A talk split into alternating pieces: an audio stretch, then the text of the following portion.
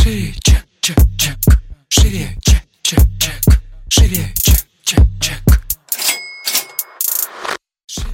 Всем привет! Это выпуск подкаста «Шире чек». Меня зовут Ира Подрез, и дважды в неделю вы слышите мой голос. В этом подкасте мы разбираем продажи, как перестать их бояться, как победить синдром самозванца, как поднять чек, начать зарабатывать больше. И самое главное, к чему мы с вами идем, это системные продажи. В этом выпуске мы поговорим с вами про ценообразование. Стоит ли ориентироваться на конкурентов? Стоит ли продавать дорого или дешево? И как вообще поставить адекватную цену на свой продукт?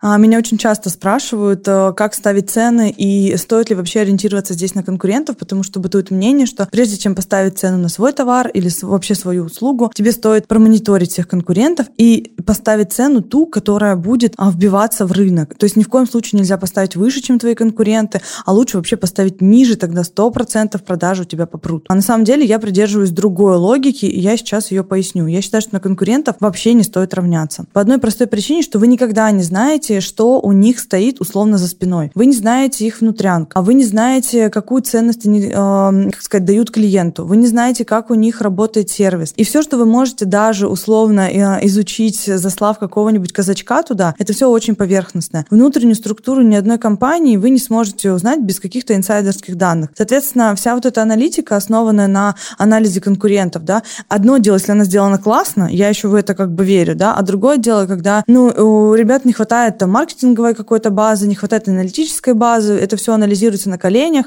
Я вот посмотрела три инстаграм-аккаунта, у них по 5 тысяч, я тоже по 5 тысяч поставлю, а лучше по 4, тогда 100% у меня будет продажи. Вот это, э, во-первых, не является маркетинг-анализом конкурентов для начала, да, то есть это, в принципе, нельзя использовать как какие-то достоверные данные. А во-вторых, это, в принципе, ошибочная история, потому что ваша ценность, э, как, не знаю, там, продукта, как специалиста, ваша э, ценность услуги, она может быть намного выше, чем ценность у конкурентов. Потому что, по сути, а, действительно, вы никогда не узнаете, а, как клиенты относятся к этой услуге, пока вы, не, условно, там, не повстречаете кого-то из клиентов конкурента. Это как минимум. Поэтому ключевое, на что вам нужно опираться, когда вы а, ставите цену на свой продукт или услугу, это на ту ценность, которую вы даете. Вот здесь самый интересный момент. Сама по себе цена — это вообще всегда нейтральная величина. То есть, по сути, если я вам скажу 100 рублей, или 1000 рублей, или 10 тысяч рублей, вы можете сказать, это дорого или дешево? Я уверена, что не сможете, потому что вы меня спросите, а за что эти деньги? 10 тысяч рублей за автомобиль – это супер дешево, да, а 10 тысяч рублей, не знаю, за бутылку воды – это капец как дорого. И вот здесь появляется как раз-таки контекст, контекст цены и ценности. И только в рамках какого-то конкретного контекста можно говорить о том, а дорогая эта услуга или дешевая. И помимо этого, когда вы работаете с потребителем,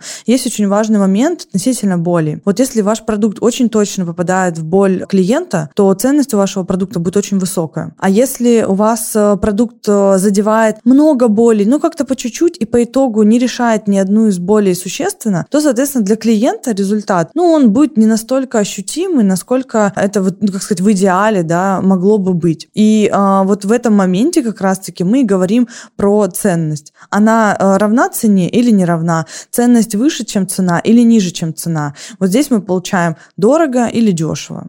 А именно поэтому я в вопросах ценообразования рекомендую опираться на себя, на свой продукт, на понимание своего продукта, на взаимодействие со своим потребителем. Пообщайтесь с ним, узнайте, насколько а, для него это классно, круто и интересно. И только после этого вы можете уже делать э, выводы. Чек, чек, чек. Шире. Второе заблуждение, которое очень часто проявляется, это я поставлю цену ниже, чтобы у меня покупали больше. И у меня здесь очень такой, на мой взгляд, логичный вопрос. А, а вам нужно условно 100 тысяч рублей или 100 клиентов? Если вам нужно 100 тысяч рублей, то вам должно быть все равно, какое количество у вас клиентов. Потому что а, по 1000 рублей вы им продаете или по 10 тысяч, разницы не имеет, если по итогу вам нужен результат в деньгах. А вот если вам нужно 100 клиентов, хотя я сомневаюсь, вообще нахер вам 100 клиентов, если они приносят очень мало денег, денег. Просто задумайтесь, да, вот именно на этот счет, что а, когда вы продаете дешево и ориентируетесь на то, что у вас много клиентов, но по итогу зарабатываете меньше, чем те, а, кто работают дороже, то смысл вообще вот этих всех излишних усилий. И а, история про то, что чем дешевле я поставлю цену, тем больше у меня будет спрос, она не совсем логичная а, с точки зрения того, что, ну, как бы, иначе, если бы все было так просто, то богатые люди, они бы не зарабатывали деньги. Вот просто вдумайтесь, э, зачем зарабатывать деньги, если все продается дешево. Тогда можно не париться и покупать все дешевое. Но люди зарабатывают для того, чтобы тратить. И когда вы ставите на классный продукт или на классную услугу дешевую цену, вы забираете у тех самых людей, которые пашут день и ночь, чтобы потом купить себе что-то, то, что они очень хотели, забираете у них эту возможность. И получается, и вам не классно, потому что у вас денег не очень много. И тем людям, которые работали, им непонятно, для чего они работали. Потому что работа ради работы, мне кажется, она никого не привлекает, и у всех за работой есть конкретные какие-то цели. И они так или иначе связаны с деньгами, которые мы получаем. Даже если цели эти нематериальные, условно, то там все равно, скорее всего, плюс-минус играет э, денежный фактор большую роль. Соответственно, э, когда вы думаете о том, что дешевле продавать удобнее и выгоднее, э, вам нужно вспоминать эту историю. Вам нужно забирать у людей этих шанс э, или не нужно? Да? Вы хотите доставить этим людям удовольствие и тем самым как бы поощрить их? Я бы, наверное, даже какой-то такой контекст использовала, потому что это же очень важно, да, иметь вот возможность купить то, что ты очень хотел. И для интереса вы можете поспрашивать своих знакомых, которые покупали какую-то такую большую вещь. У меня, допустим, есть друг, который очень любит э, компьютер, э, и он в нем хорошо разбирается. Он долгий период времени откладывал с каждой зарплаты деньги, и по итогу собрал себе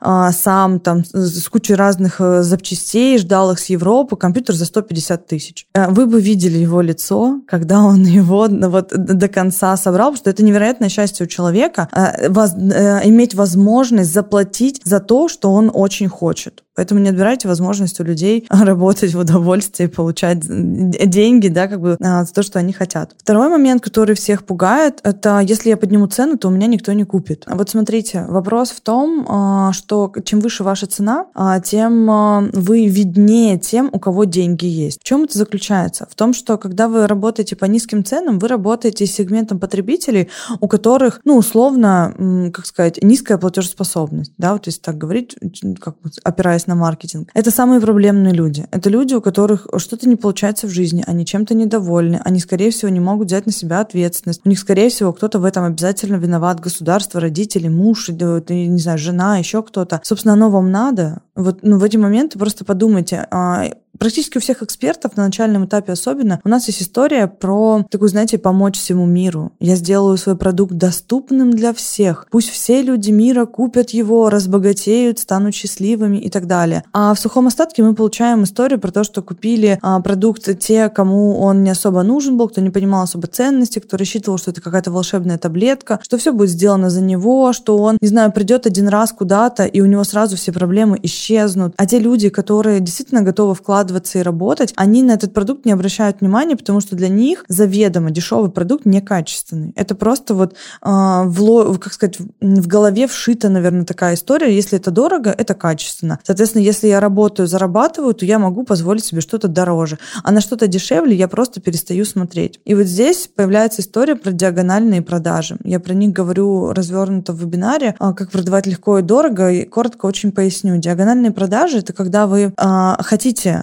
продавать тем, у кого есть деньги, но продаете дешево. И наоборот, когда у вас очень дорогой э, чек, но вы продаете тем, у кого денег на это нет. И получается у вас такие, такое диагональное пересечение. А по сути, если вы хотите работать с платежеспособной осознанной аудиторией, то вам непременно надо поднимать чек. А если ваша целевая аудитория это люди, у которых денег не особо много, то, соответственно, вы должны работать по низкому чеку, чтобы вписываться в их вообще просматриваемый диапазон, скажем так. Поэтому для того, чтобы вообще понять, как мыслит ваш потребитель, потребитель, вы можете зайти, вот если, к примеру, у вас есть какой-то знакомый, кто является условно целевым портретом таким, дайте ему возможность а, пошариться в интернет-магазине и посмотрите, как он себя ведет. Скорее всего, человек с определенным уровнем платежеспособности, он сразу выстроит границы цены, и он 100% отсеет нижний диапазон. То есть, условно, если он там, не знаю, там девушка ищет туфли, она сразу вобьет там от 3000, от 5000 и там, условно, до 10 тысяч. А, потому что ей неинтересно смотреть там на туфли за 700 рублей, к примеру. А, это интересная история про то,